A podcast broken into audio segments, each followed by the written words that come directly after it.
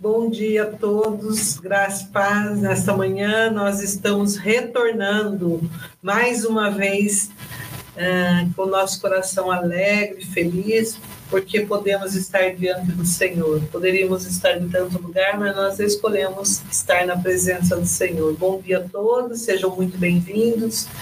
Bom dia, Bruno. Bom dia, pastora. Bom dia a todos aqueles que estão nos assistindo, nos ouvindo. Que a bênção do Senhor esteja sobre a sua casa, os anjos do Senhor estejam acampando ao redor da sua vida, em nome do Senhor Jesus. E que bênção, mais uma manhã, nós estarmos aqui na presença do Senhor, diante da palavra dele. Ouvindo tudo aquilo que Deus tem para nós nesse dia.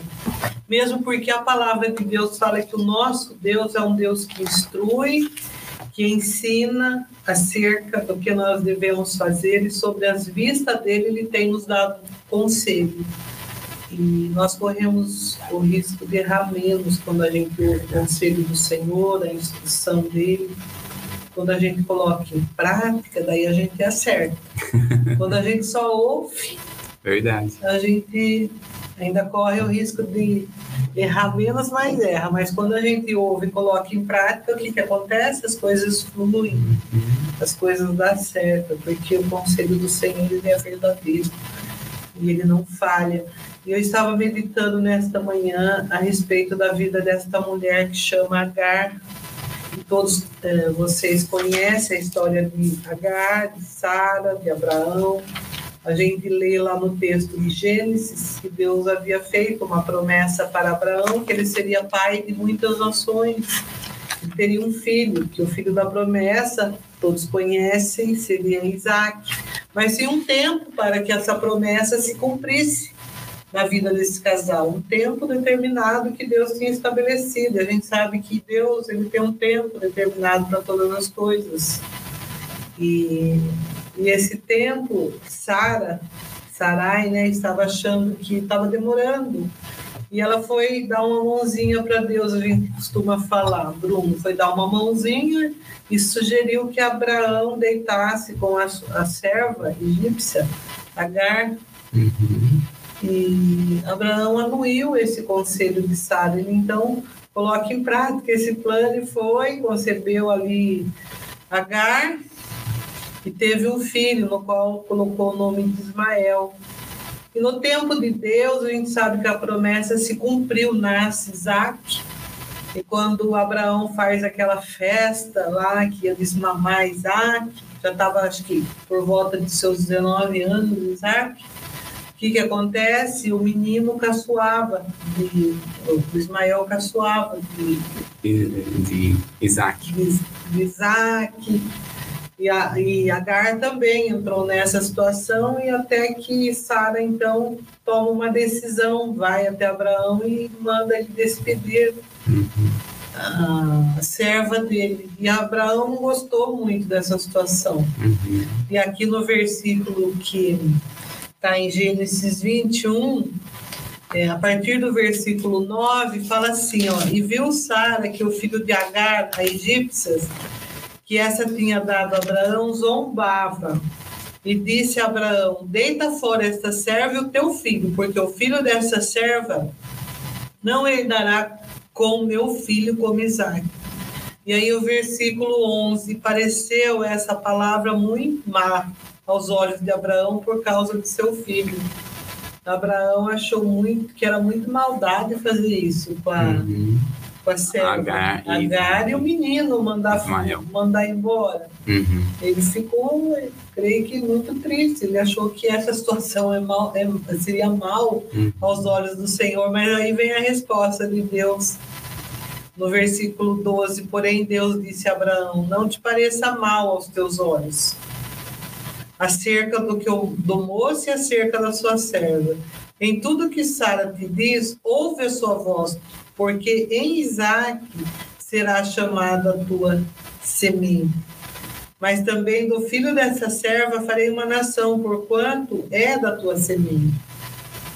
E aqui a gente pode observar tanto Isaac como Ismael, eles iriam prosperar, mas a forma que Deus tinha, ele transformou essa situação até que em bênção, porque ele não, não deixou Ismael e nem Agar sem a provisão. A gente sabe que ah, em determinado momento, então, Abraão arruma as coisas, aqui no versículo 14. Então se levantou Abraão pela manhã, de madrugada, tomou o pão, odre de água, deu Agar, pondo sobre o seu ombro, também lhe deu o menino e despediu. E ela foi andando errante no deserto de Berseba. Berseba.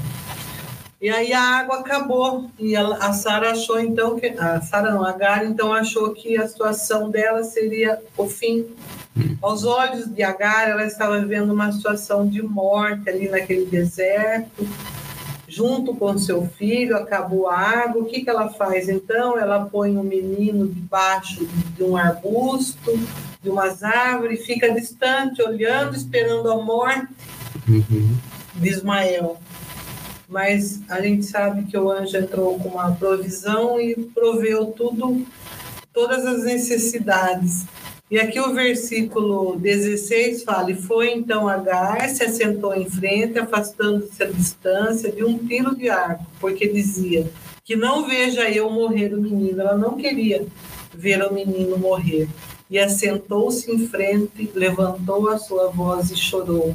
E Deus ouviu o choro do menino. Aqui, se você continua e ouviu a voz do menino, Deus ouviu a voz do menino e bradou o anjo de Deus a Agar desde o céu e disse: Que tens, Agar? Não temas, porque Deus ouviu a voz do rapaz desde o lugar onde ele está. E o versículo 18: Ergue-te, levanta o moço, pega-lhe pela mão, porque dele farei, farei uma grande nação. E o 19: E abriu-lhe Deus os olhos e viu um poço de água e foi e encheu o odre de água e deu de beber ao moço. Que coisa linda, né? Quando a gente vê que muitas vezes deparamos com uma situação que a gente não vê uma saída, acha que está tudo acabado, era uma situação de morte aqui, que ela estava só esperando a morte do menino. Uhum. E o anjo chega no momento certo, bradou numa voz, o que, é que você está fazendo aí, né? Uhum. e entrou com a provisão e proveu a água junto à fonte. É lindo esse texto. E aí a gente consegue entender toda a história, que ele, Agar voltou lá para a terra do, do Egito, é isso, né? Isso. Ela voltou. Isso. E foi morar com... Tá aí, né? No verso 20, né? E estava Deus com ele, com o menino, o qual cresceu e habitou no deserto de Parã, aprendendo o manejo de arco no deserto de Parã. Depois sua mãe tomou da terra do Egito uma mulher para ele. E aí vai toda a história, né? Uhum. E o que Deus quer falar conosco nesta manhã aqui, mesmo que a situação esteja aos nossos olhos sem saída, Ele provê. Aleluia. Ele provê um escape eu acho tremendo esse texto, porque era uma situação que ela estava ali, aos olhos dela, sozinha, abandonada, foi despedida. Que situação, né? Uhum. Sabe o que eu vejo também, pastora? A palavra de Deus, né? Porque a promessa era para Abraão e Sara. Mas Deus não desamparou a mãe, né, Agar, e a, a Ismael. E ele faz uma promessa aqui. Olha só que coisa, né? Interessante que ele vai dizer aqui. É, uh, mas ouvindo a voz do menino, e o chamou o anjo, no verso 17, a Agar disse do céu, dizendo a ela: O que tens, Agar? Não temos, porque Deus ouviu o menino do lugar onde estava, a voz do menino do lugar onde estava. Erga-te, tome o menino e sustenta-o com a tua mão, porque farei dele uma grande nação. Então Deus não desamparou e ainda deu para ele uma promessa: farei dele uma grande nação. É.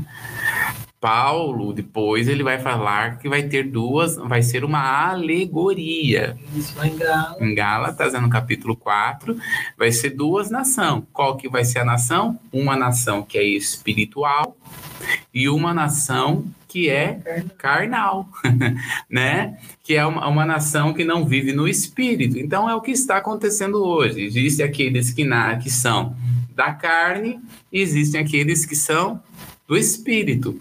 E aí ele vai dizer que Jesus, ele é o filho da promessa, que na verdade ele está falando aqui de uma promessa que é daqueles que nascem de novo aqueles que nasceram não segundo o poder da sangue, mas nasceram segundo o Espírito. Então, o que, o, e isso é tremendo, porque no Velho Testamento haverá separação. Mas no Novo Testamento, essa separação, na verdade, não é física e nem emocional. Essa é uma separação espiritual.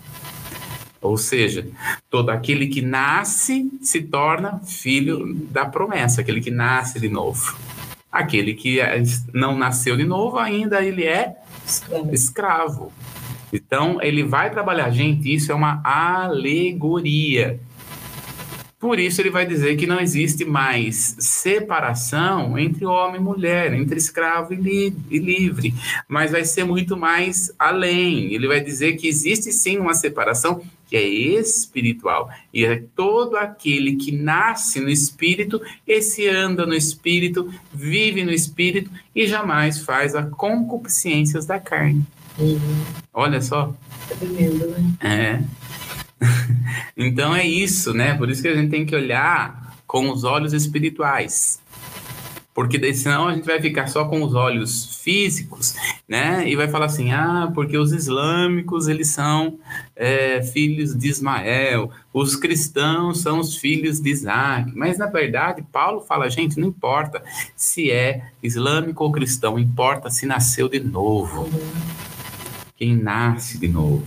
E é isso que nós temos que, porque por isso que Jesus ele quebra toda a barreira e ele faz tudo novo né?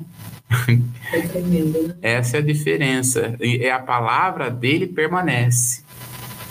Então há duas nações, uma nação que é carnal e uma nação que é espiritual. Qual que você é? Não é verdade, pastor? Bom. Fica a pergunta da Exatamente, né? né? Qual que é? é, mas é pra mim. Né? Muito bem. E aí, vamos então? Vamos lá, vamos ver primeiro quem nós estamos, quem está aqui conosco ao vivo hoje, né? Que Deus abençoe a vida da Macleia, em nome do Senhor Jesus. Uma boa semana semana para você também, a Violeta, amada do Senhor, que Deus te abençoe. É, a Lídia de Salvador, que Deus abençoe sua vida, Lídia, em nome de Jesus. A Eide, Eide, melhore, boas melhoras para você em nome do Senhor Jesus. A Betinha de Campinas, né? A minha irmã também tá a Gisele, que Deus abençoe. A Ana Paula, esposa do Fernando, esteve aqui no jantar, né? Eu vi você, embora não, embora não nos conversamos, Ana Paula, mas eu vi você é a Shirley, né? que fez o jantar. Uma então, benção, uma né? Uma delícia. Parabéns.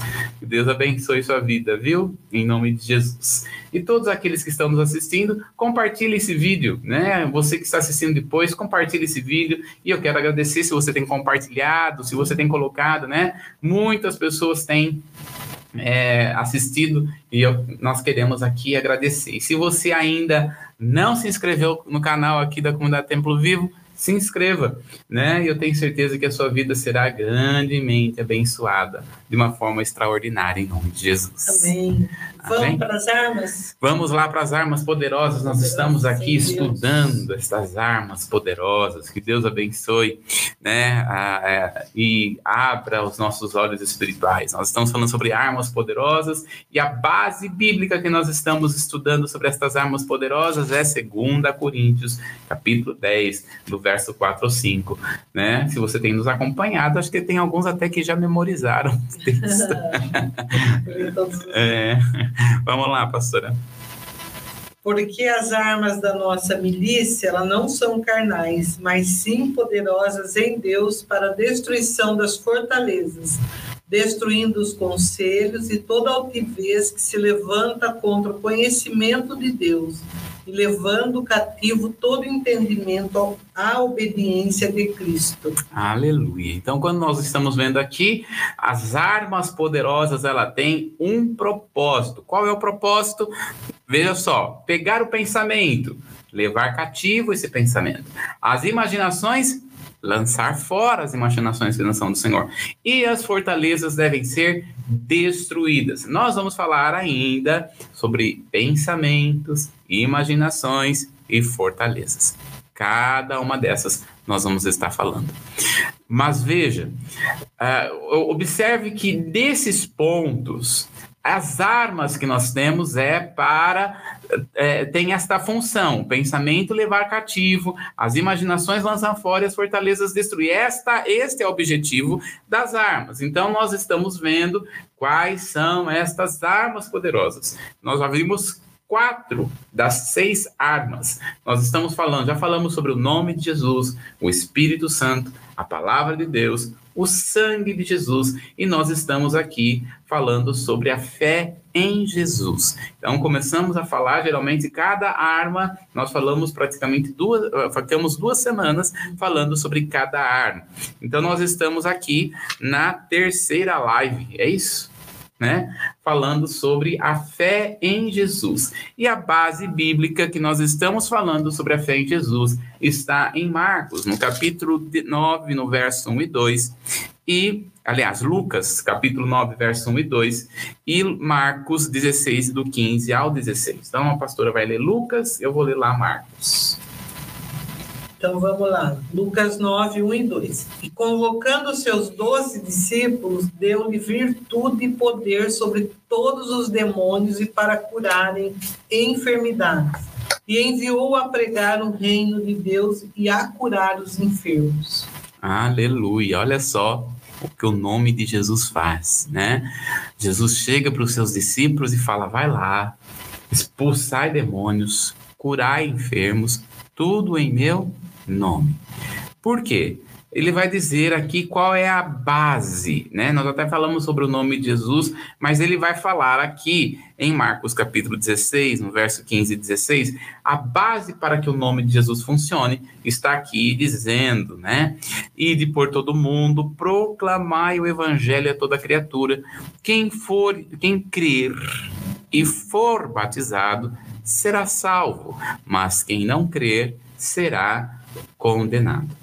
Então nós estamos aqui dizendo que ide, olha só, ide por todo mundo, pregai o evangelho, anunciai o evangelho. Então quando nós estamos falando de pregar, anunciar, de falar, nós devemos anunciar e demonstrar o poder do Senhor. Jesus ainda continua curando, Jesus ainda continua restaurando.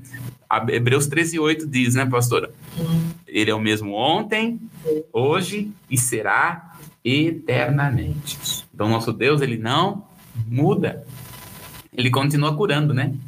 Ele continua fazendo coisas extraordinárias. E ele vai dizer então que aquele que crê, os sinais acompanharão. Então, veja, eu não preciso correr atrás de sinais. Olha que coisa tremenda.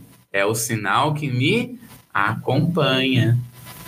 Então você pode usar o nome de Jesus, você pode declarar o nome de Jesus, repreende o mal, repreende esta dor, repreende esta enfermidade, porque Jesus é um Deus que cura. Nós queremos dizer a você nesta, nesta live: Jesus te cura. Né? Lembra lá de Enéas, né? Enéas. Jesus Cristo chega até Enéas e fala: Enéas, Jesus Cristo te dá saúde. É Pedro, né? Que chega, fala, Jesus Cristo te dá saúde. saúde. Então, é, coloca o seu nome no lugar de Enéas. Isso. né? Coloca aí seu nome, Vera. Jesus Cristo te dá saúde. Coloca o seu nome, você aí que tem alguma enfermidade, alguma doença. Jesus Cristo me dá saúde. Toma posse, né, pastora? Tomar posse daquilo que Deus nos faz. Então ele está dizendo: aquele que crer, há uma necessidade de crer. E aí for batizado, inclusive, mais uma vez, né? Não sei se é possível colocar aí o nome, o telefone aí do Cris ou da Angélica, não sei é que nós estamos pegando aí uns nomes para o batismo, né? Então, não deixe de dar, de dar, entregar aí o seu nome. Você que deseja ser batizado, há um curso para se fazer, né, pastor? É isso, né? Você faça o curso e aí venha, se batize, proclame. O batismo é uma expressão de fé. Você aceitou Jesus como seu Senhor e Salvador? expresse a sua fé através do batismo. É importante ser batizado. É importante. Então, aquele que crê e for batizado, este será salvo. Não é o batismo que salva, é o crer, mas expresse essa fé. É, entre em contato aqui, você que deseja ser batizado, você que é da comunidade Templo Vivo, nós sempre dizemos, né? O batismo deve ser na igreja local. Tem várias pessoas que são de diversas denominações, mas o batismo, de preferência, a sua denominação. Amém? Muito bem. E nós falamos na última live que existem níveis de fé bíblica, né? Existem aí níveis de fé bíblica. Nós falamos que o primeiro nível de fé é sem fé. A pessoa não tem fé. E esta fé não é uma fé emocional, é isso que nós estamos falando, né? É, depois é o, é o outro nível, é a pequena fé. Depois nós temos grande fé e nós temos cheios de fé e esta fé deve crescer sobremaneira. É isso que nós falamos na última live, porque o desejo de Deus é que nós venhamos a desenvolver a nossa fé. Não é? A fé é como um grão de mostarda. Então ela não é para ficar como grão. Ela cresce. Exatamente. Ela precisa ser desenvolvida. Então, nossa fé é como se fosse um músculo, né? O músculo, conforme nós vamos trabalhando ele, nós vamos desenvolvendo esse músculo. Né? Então, por exemplo, quem faz musculação sabe muito bem isso, quem vai para academia, né? Nas, na, na, nas primeiras vezes você não coloca peso nenhum depois você vai colocando três, aliás, coloca dois, depois você coloca três, depois coloca quatro, e assim vai sucessivamente, né? É, eu faço musculação há muito tempo, gosto de fazer, né? Porque tem que se mexer, tem que mexer o esqueleto, né, pastor? Sim. É, precisa, né? precisa se movimentar, né? Não pode ficar parado. Então, quando eu comecei, comecei assim. Hoje eu pego 40 quilos, mas não foi assim alguns anos atrás, né? Então, quando nós estamos falando, a nossa fé ela precisa ser desenvolvida, ela é uma musculatura, né? Algo que vai se desenvolvendo, ou seja, nós vamos confiando cada vez mais, cada passo que nós vamos dando em Deus, né? O Senhor vai falando assim para os nossos ouvidos, faça isso. Deus nunca vai te dar todos os passos. Ó, primeiro é isso, primeiro é isso. Não, Deus não vai dar todos os passos. Sempre Ele vai dar pequenos, vai nos dar assim, primeiro faz isso, depois faz isso, depois faz aquilo. Não é verdade, pastor? Aos poucos. Né? Senão a gente não aguenta. A estrutura nossa é pó, né? A gente pode esquecer disso, é. senão não aguenta. Então, tem muita coisa que Deus começou, por exemplo, há, há 31, 32 anos atrás, nós éramos uma igreja que tinha 20 pessoas, não é? Uhum. Hoje, nós estamos numa igreja, que é quando a pessoa chega aqui na igreja, né? Na época, de 20, 30 pessoas não tinha nem teto, né, pastora? Lembra? É, chovia bem. Né? um lugar feinho, é, não é verdade? Quando tinha muitas goteiras. né? E depois a gente foi para um, um, lugar melhor, que é o Walter Center, né? Que hoje, né? O Walter Center ali onde tem um lugar de natação, né? Depois foi para um, onde foi o cinema e assim sucessivamente. Nós temos toda a história. Se você quiser conhecer a história da comunidade Templo Vivo, é só procurar aí atrás, né, pastora? Tá, né? tá no YouTube aí. Você vai ter toda a história. Mas não começou assim grande, né? Começou se desenvolvendo. E assim acontece na nossa vida, em fé em Deus. Conforme Ele vai nos dando passos, nós vamos crescendo. Então, não tenha medo de dar passos que o Senhor está dando para você. Né? Até nós estávamos conversando aqui, né, pastor, antes, que nós temos o começo não é fácil. Uhum. Ainda a palavra do Senhor fala: não esqueças dos pequenos inícios, não é isso? Dos pequenos, dos primeiros passos. Então, não esqueça das primeiras primeiros passos que Deus deu para você.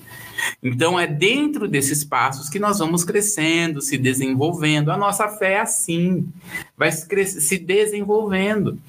Ah, então, Deus não vai começar a falar para você assim, ó, faz isso, depois vai acontecer isso, depois vai acontecer aquilo, depois vai... Não, vai ser pequenos passos. São os pequenos passos que vai te levar a grandes vitórias. Né? Eu costumo dizer o seguinte, né, pastora?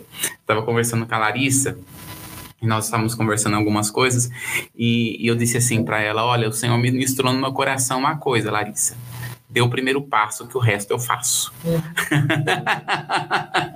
né? Então, Dê o primeiro passo, Deus o resto vai fazer, não tenha medo, não. Talvez você fique assim, ah, será que eu faço? Será que eu não vou? Será que vai dar certo? Se é o Espírito de Deus que está falando, vai e faça. E é isso que nós vamos estar falando. Quando é que eu vou identificar que aquela direção que Deus está me dando, se essa fé, se essa, essa direção que Deus está me dando é uma voz de Deus? É por isso que nós precisamos diferenciar entre fé e sentimento. Talvez uma das grandes dificuldades que as pessoas têm hoje é a diferença entre fé e sentimento. E é isso que nós precisamos trabalhar nesta parte. Será que as pessoas estão agindo por fé ou será por sentimentos e emoções? Porque nós estamos vendo uma geração isso, na, quando nós aceitamos a Jesus há 30 e poucos anos atrás, você é muito mais, né, pastora? é, é, a, a nossa fé não era tão emotiva. A nossa fé era uma fé fundamentada na palavra. Hoje nós temos que voltar para esta geração e falar: olha, fé é sempre bíblica. Não pode estar fundamentada na palavra aliás, não pode estar fundamentada nas emoções, desculpa. Tem que estar sempre fundamentada nas escrituras.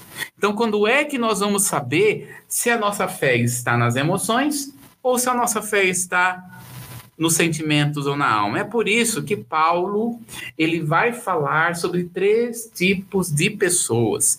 E nós vamos estar falando sobre esses três tipos de pessoas que está em 1 Coríntios, capítulo 2, do verso 14 até 1 Coríntios 3, 1, onde ele vai falar sobre qual tipo de homem. Nós vamos ter aí o homem carnal, o homem natural e o homem espiritual, que é praticamente a entrada daquilo que você falou hoje, pastora, né? Falando sobre, né? É, falando sobre é, é Alegoria, as alegorias Agar e, e né? Uh, Ismael, Sara, e, e Isaac, Abraão. Então, são três tipos de pessoas que Paulo vai falar. E nós vamos ler, então, 1 Coríntios, capítulo 2, 14, até o 3, verso 1. Segunda Coríntios. Não, primeiro. Primeira 2, 14? É, do 14 até o 3, 1. Tá. Ora, o homem natural não compreende as coisas do Espírito de Deus, porque lhe parecem loucura e não pode entendê-las, porque elas só discernem espiritualmente. Mas o que é espiritual discerne bem tudo, e ele de ninguém é discernido. Porque quem conheceu a mente do Senhor para que possa instruí-lo? Mas nós temos a mente de Cristo. E eu, irmãos, não vos pude falar como as espirituais, mas como a carnais, como menino em Cristo. Olha só que coisa, né? Hum. Paulo ficou na igreja de Corinto, foi a que mais ficou, pastora. Né? Mais tempo. É, ficou 18 meses, dois anos. Ele ficou na igreja de Corinto. E Paulo, hein? Não é qualquer um, né? Ficou lá ministrando. Ministrando por dois anos, discipulando. Ele não fez isso em Éfeso, ele não fez isso para a igreja de Tessalônica, ele não fez isso para a igreja de é, é, é para a igreja de Laodiceia. Aliás, as sete cartas do Apocalipse, que são geralmente discípulos de Paulo que, que estabeleceram essas igrejas, Paulo nem foi. Foram os discípulos dele, mas não tinha tantos problemas como tinha a bênção da igreja, do, da igreja dos corintianos. Eu costumo brincar, né? Por quê? E, e, tinha muito problema. A igreja de Corinto, quando a gente estuda a, a, os irmãos corintianos, a gente até fala assim: Meu Deus, obrigado, porque nós não somos esse tipo de igreja. Né? Porque era uma igreja que, quando eles se reuniam para cear, saíam bêbados. Era uma igreja que tinha briga. Era uma igreja que tinha preferência de pregadores. Isso não acontece hoje, né? Graças a Deus. é? Tinha uns que diziam, eu sou de Paulo. Eu sou de Apolo. E... e Paulo vai dizer, gente, vocês não são de ninguém, vocês não são de Jesus, eu não sou dono de ninguém, Apolo não é dono de ninguém. Isso. É? Uma situação que a igreja de Corinto, irmãos, era uma igreja que tinha até uma, um, um menino que deitou com a própria madrasta. Olha que situação. Então, uma divisão terrível nessa igreja. E Paulo vai dizer assim: olha, eu até queria falar com vocês por meio de, de forma espiritual, mas vocês são um bando de carnais. Meninos. Meninos né? Tanto é que quando a gente olha para Efésios, é tão diferente a, a, linguagem de Efésios, porque ele vai falar assim, gente, eu quero falar sobre cinco ministérios para vocês, e a função dos cinco ministérios é que vocês devem seguir esses cinco ministérios para que vocês não sejam meninos levados por vento de doutrina, de qualquer doutrina. Por isso que existe aí o pastor.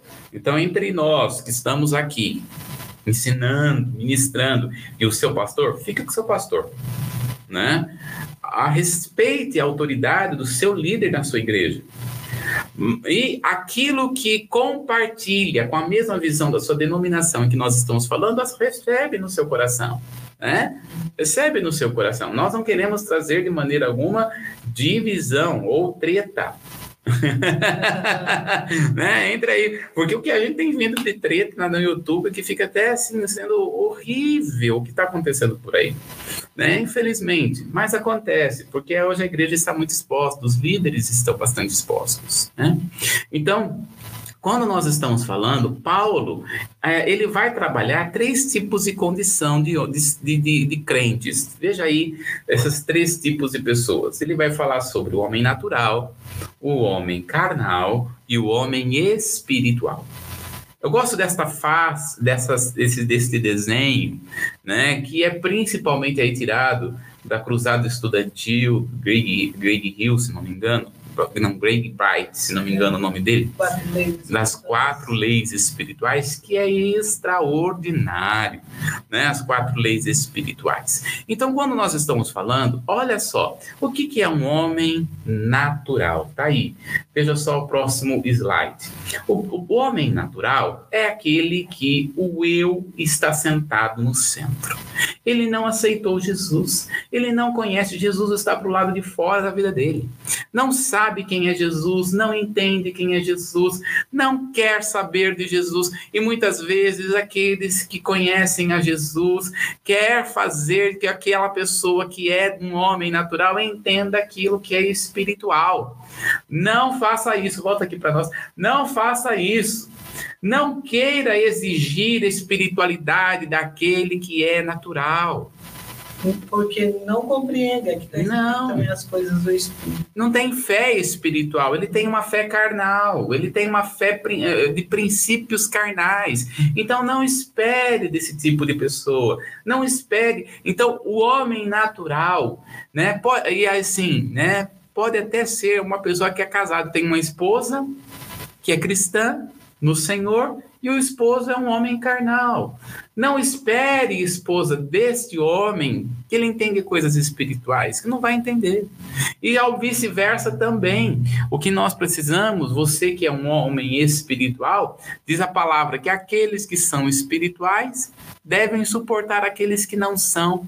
E quando falar suportar, não está falando de ai, que ruim que eu tenho que ficar suportando.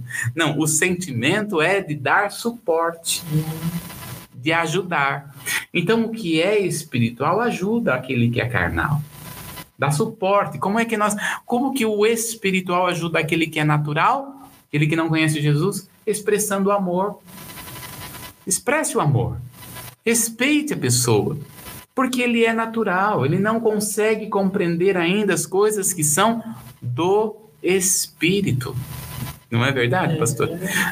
Então mostra mais uma vez aí o slide para nós, Giovana. Esse daí, olha, o eu, a, a, a, essa cadeirinha significa que o eu está sentado no centro. A vida da pessoa ainda está no centro. Ela não tem Jesus de verdade. Ela até tem, assim, pode até ter uma religião, né? Uma filosofia de vida, né?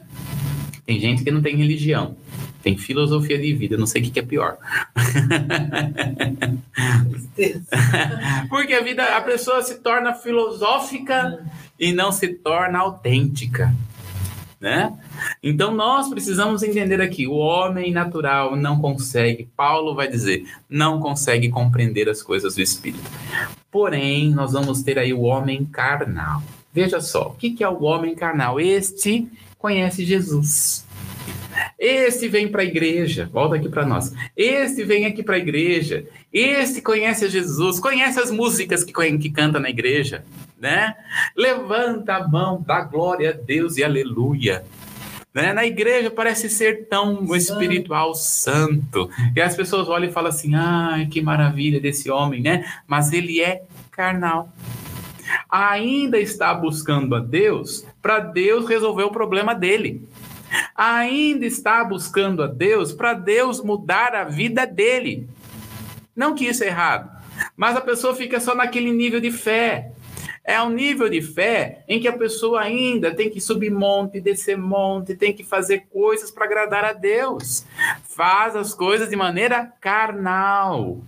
É, eu costumo dizer, né? Não tem aquela Ezequiel que vai falar sobre as águas, né? Tem águas que dão nos artelhos, tem águas que dão nos joelhos, tem águas que dão nos lombos, né? E tem águas que são profundas. Mas sabe qual que é o maior perigo? É quando a pessoa está na metade. Ou seja, ela não é nem espiritual e ela também ela não é tão carnal. Então ela está na metade. Em cima do muro. Esse é o problema. É. E aí ela não consegue se aprofundar em Deus, porque tem coisas que ela não quer, é, não quer deixar de tirar na vida. Então aquela pessoa que não tem, que nós chamamos da cadeira de compromisso, né, pastor? Que nós aprendemos no jantar de, de casais, né? É, Exatamente. Não quer se envolver, né? Isso. Não quer responsabilidade. Esse era o problema dos corintianos.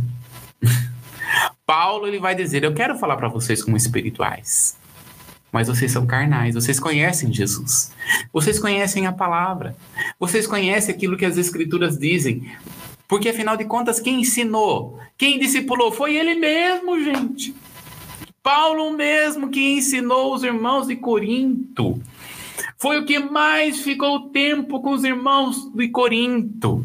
Era para os irmãos de Corinto ser pais espirituais. Era para os irmãos de Corinto estar ensinando, mas no meio, no meio deles havia divisão, no meio deles havia é, idolatria através dos dons. Eles, a, a, a cidade de Corinto era uma cidade extremamente mística e idólatra, e muitos deles saíram de lá, vieram para a igreja e trocaram camisa.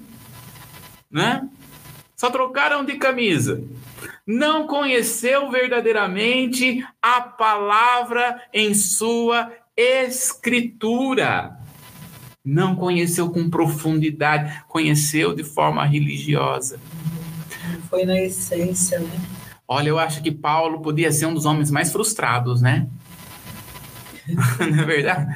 Porque, é, é, veja, né? É por isso que ele falou assim, ó, eu guardei a fé, né? Ele vai dizer, eu guardei a fé porque não olhou para essas coisas.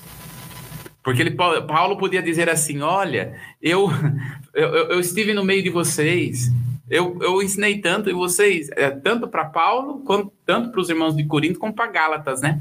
ensinei tanto, para Gálatas ele desce o reio, né? Para os irmãos galacianos. Ele chega assim: olha, quem vos fascinou? Paulo vai dizer: quem que vos fascinou? Quem vos enfeitiçou? Porque vocês estão indo para caminhos totalmente errados daquilo que diz a palavra, a graça de Deus, né? Que coisa. Paulo podia ser um homem tão frustrado como líder, mas ele deixou tanto fundamento na palavra, tanto ensino né? E aí então ele vai dizer: eu, vou, eu quero falar com vocês como espirituais, mas não pude porque vocês são carnais. O que é uma pessoa carnal? Ainda voltado pelas suas emoções. Então, aquela situação que se não fosse aquele pastor pregar, ele não recebia a palavra. Ah, não. Ai, Senhor. Né? Se não for aquele grupo a cantar, se não for aquela pessoa a orar, carnalidade. Parece ser tão espiritual, mas é tão carnal. Não saiu ainda, é um bebê. Não saiu do Tecnon. É uma tristeza. É uma. É, sabe por quê? A gente discipula, discipula, discipula, discipula, ensina, ensina, ensina, aí vem lá um profeta que se diz profeta, que não tem nada de Bíblia, que não tem nada da palavra, e a pessoa vai, por quê? É, ah, porque tem sinais, prodígios e maravilhas, não vai por isso. Jesus, ele nunca nos ensinou a andar por sobrenatural porque o sobrenatural na vida do cristão não deve ser algo que deve ser guiado por isso. Vida, Jesus nos ensinou a ter uma vida comum, e eu acho tão tremendo que, Paulo, que Pedro fala em 1 Pedro 3,7, né? Homens, viva a vida comum do lar. Não está falando para viver uma vida extraordinária. Está falando para viver uma vida sobrenatural, como se eu fosse o homem, aquele homem que tem o poder, aquele homem que tem a unção. Não, ele vai dizer: viva a vida comum do lar, porque o sobrenatural acontece. Por isso que ele está dizendo que aquele que crê em mim, os sinais acontecerão. Será normal. Olha só que diferença, pastor. Diferente. O povo aqui tinha tanta dificuldade para entender. É, e ainda guiando por isso, né? Paulo ensinava, mas eles não aprendiam. E não é diferente hoje, né? pois é. mas nós vamos ter a terceira classe de pessoa, que esse que é extraordinário, né? A terceira classe de pessoa é o homem espiritual. Então, Veja só, o homem espiritual, ele tem toda a sua vida centralizada em Jesus. Então, volta comigo com as três, se você consegue voltar aí, as três, isso, veja só. Então, nós vamos ter o homem que está sentado no eu aí, que é o homem carnal, aliás, o homem natural. Nós vamos ter o segundo, que é o homem carnal, e eu acho que esse é pior. Porque ele não é nem natural e ele não é nem espiritual, ele é carnal mesmo né? E aí nós temos o espiritual. O nosso foco, o nosso objetivo é chegar a ser espiritual. Então veja só, a fé cristã não pode estar fundamentada é, e baseada nos sentimentos. Porque a, funda, a fé fundamentada nos sentimentos é uma fé fundamentada na carnalidade. Né? Então vamos abrir nesses textos aqui, 2 Coríntios capítulo 5, no verso 7. Olha o que ele vai ensinar para nós. 2 Coríntios 5, 7, pastora. Vai lá. Vamos lá, 2 Coríntios 5, 7. Uhum. Diz assim: Porque andamos por fé e não por vista.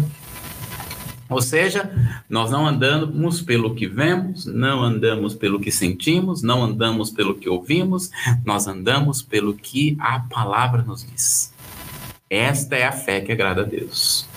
Nós andamos pelo que as Escrituras está dizendo para nós. O que, que a, a, Escritura nos diz, a, diz respeito de nós? Somos mais do que vencedores em Cristo Jesus, somos curados, que nós agimos por meio da fé. Então, nós andamos, um, o justo viverá pela fé. O que é o justo viver pela fé? É o justo viver de uma forma que agrada a Deus. Ainda que nós falamos sobre isso, ainda que não haja cura, ainda que não haja libertação, ainda que não haja coisas na sua vida acontecendo, mas você está crendo no que diz a palavra, é isso que agrada a Deus. Irmãos, o que importa nesta terra é agradar ao Senhor, porque isso aqui vai para o pó. Nós devemos cuidar do corpo, né, pastor? Devemos cuidar. Você que tem cabelo, cuide do seu cabelo. Não é verdade? Quem não tem, procure cuidar do que resta que tem, né? não é verdade? É. Mas não, isso não pode, é, é, não pode ser o foco maior. A coisa, o que eu quero dizer, as coisas externas. O que tem que ser é algo que verdadeiramente agrada a Deus. O que agrada a Deus? A fé. A fé. Ah, então nós não andamos pelo que vemos, nós andamos pelo que cremos. Vivemos pelo que cremos, pelo que diz a palavra, fundamentado nas Escrituras. Olha lá 2 Coríntios, capítulo 4, no verso 18. Olha o que diz a palavra. Não atentando nós nas coisas que se veem, mas nas que não veem, porque as que se veem são temporais e as que, e as que se não veem são eternas. Tem um, é, eu acho tremendo, né? Toda vez que eu leio esse texto, eu, venho, eu lembro de um livro chamado O Homem Espiritual, se não me engano, é, de Whitney Lee. Né? É, é muito interessante porque o Lee ele foi discípulo de Watchman Nee. Né? E eles vão dizer o seguinte: o Whitney Lee ele traz uma experiência que ele teve com o Otmani e diz que o Otmani estava num lugar sentado numa figueira, numa árvore, pensando, pensando, pensando. E o Whitney Lee, Lee perguntou para o Otmani, né? E ele vai dizer, vai perguntar assim: o que, que você está pensando? O que, que está passando sobre a sua cabeça? E o Otman disse para ele: Olha, é, eu estou pensando que tudo isso aqui é mentira. Foi como assim? essa árvore que eu estou sentado aqui é mentira. Isso aqui é mentira, tudo isso aqui é mentira. Você já ouviu falar que mentira tem perna curta, ou seja, dura pouco? E tudo, né, tem um tempo, uma durabilidade. A verdade é que dura. A verdade é aquilo que vai permanecer. Então, Paulo está dizendo o que é verdade? É a nossa fé. Olha, lê de novo, pastor, esse texto. Né? 4,18, 2 Coríntios. Não atentando nós nas coisas que se veem, mas nas que se não veem. Aleluia. Porque as que se vê são temporais e as que não vê são eternas. As coisas que se vê, elas são temporais. Mas as que não se veem por isso que a fé agrada a Deus. Porque quando você vai subindo de nível de fé, nós estamos, a fé nos leva a viver aquilo que está na eternidade. Eu vou dizer de novo.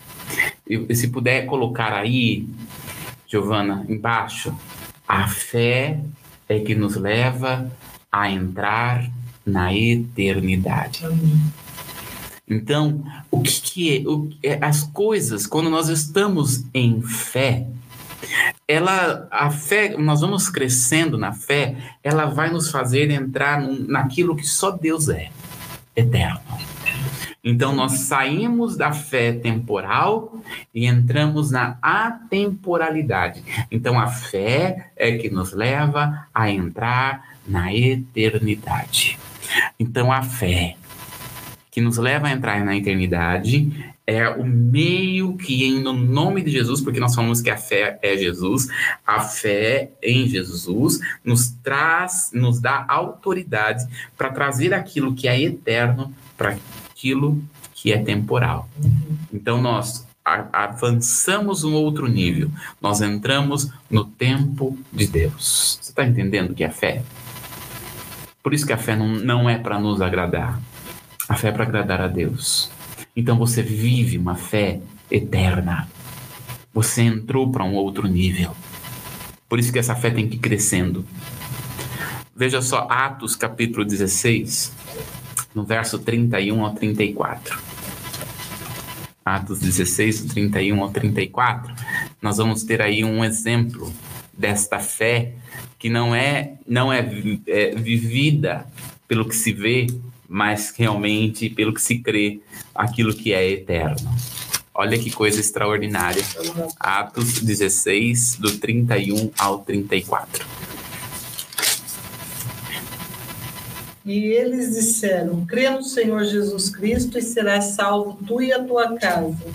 E lhes perguntou: e lhe pregaram a palavra do Senhor e a todos que estavam em sua casa, e tomando-os consigo naquela mesma hora da noite, lavou-lhe os vergões e logo foi batizado, e ele todos os seus. Então, levando-os à sua casa, depois à mesa e na sua crença em Deus, alegrou-se com toda a sua casa. Olha aí, ó. Crê no Senhor teu Deus e será salvo tu e tua casa. Ali, nós, em Atos capítulo 16, na meia-noite, Paulo e Silas estavam cantando, é, vem um terremoto, abre os, as prisões e todos os presos saem, né? Correm, são soltos. A situação na, na, na, na, na situação romana é que quando um carcereiro é, não impedia que alguém houvesse fuga ou se fugia, a sentença daquele que ia fugir estaria sobre ele. Olha só que coisa. Então, quando ele vê que tudo, todas as prisões foram abertas, o que, que ele vai pensar? A sentença desses homens virá sobre mim. Não só sobre ele, virá sobre a família, porque todos foram soltos. Então, o que, que acontece? Ele vai pegar e vai tentar se matar. Aí vem uma palavra, que é a fé que entra no sobrenatural, a fé que é na eternidade. Creia no Senhor e será salvo tu e tua casa. Ou seja, se você crê, ainda que se você e sua família morrer, você vai estar salvo. É salvo principalmente se você crê. Deus pode mudar até sentença do colegiado romano. A Bíblia não fala o que aconteceu, mas aquele homem creu. Ele não se matou. E além disso, pegou Paulo e Silas e levou para casa. Olha só. Cuidou dos vergonhos. Cuidou do, deles, deu de comer, deu de vestir. É. é. Por quê? Porque ele não viveu pelo que viu. Qual que era, o que, que ele estava vendo? A sentença romana contra ele. Mas ele agiu por meio da fé. Essa é a diferença. Isso é agir. Então, olha só. A fé produzirá sentimentos se permanecermos firmes nas Escrituras. A fé produzirá sentimentos se permanecermos firmes. Então, se você permanecer firme, você vai viver o sobrenatural do Senhor. Se você permanecer firme, você vai agradar o coração de Deus, ainda que o seu coração não esteja totalmente agradado. Mas uma coisa nós sabemos: estamos agradando o coração de Deus. É isso que Jesus disse para o centurião romano. É isso que Jesus disse para aquela mulher que tocou as vestes de Jesus e ela foi curada. Mais do que a cura é agradar o coração de Deus. Amém, pastora? Esse é o homem espiritual. Amém? Amém. Deu nosso tempo? Deu nosso tempo. Vamos então exercitar essa fé, né? porque a fé ela precisa ser desenvolvida como foi falado. Amém.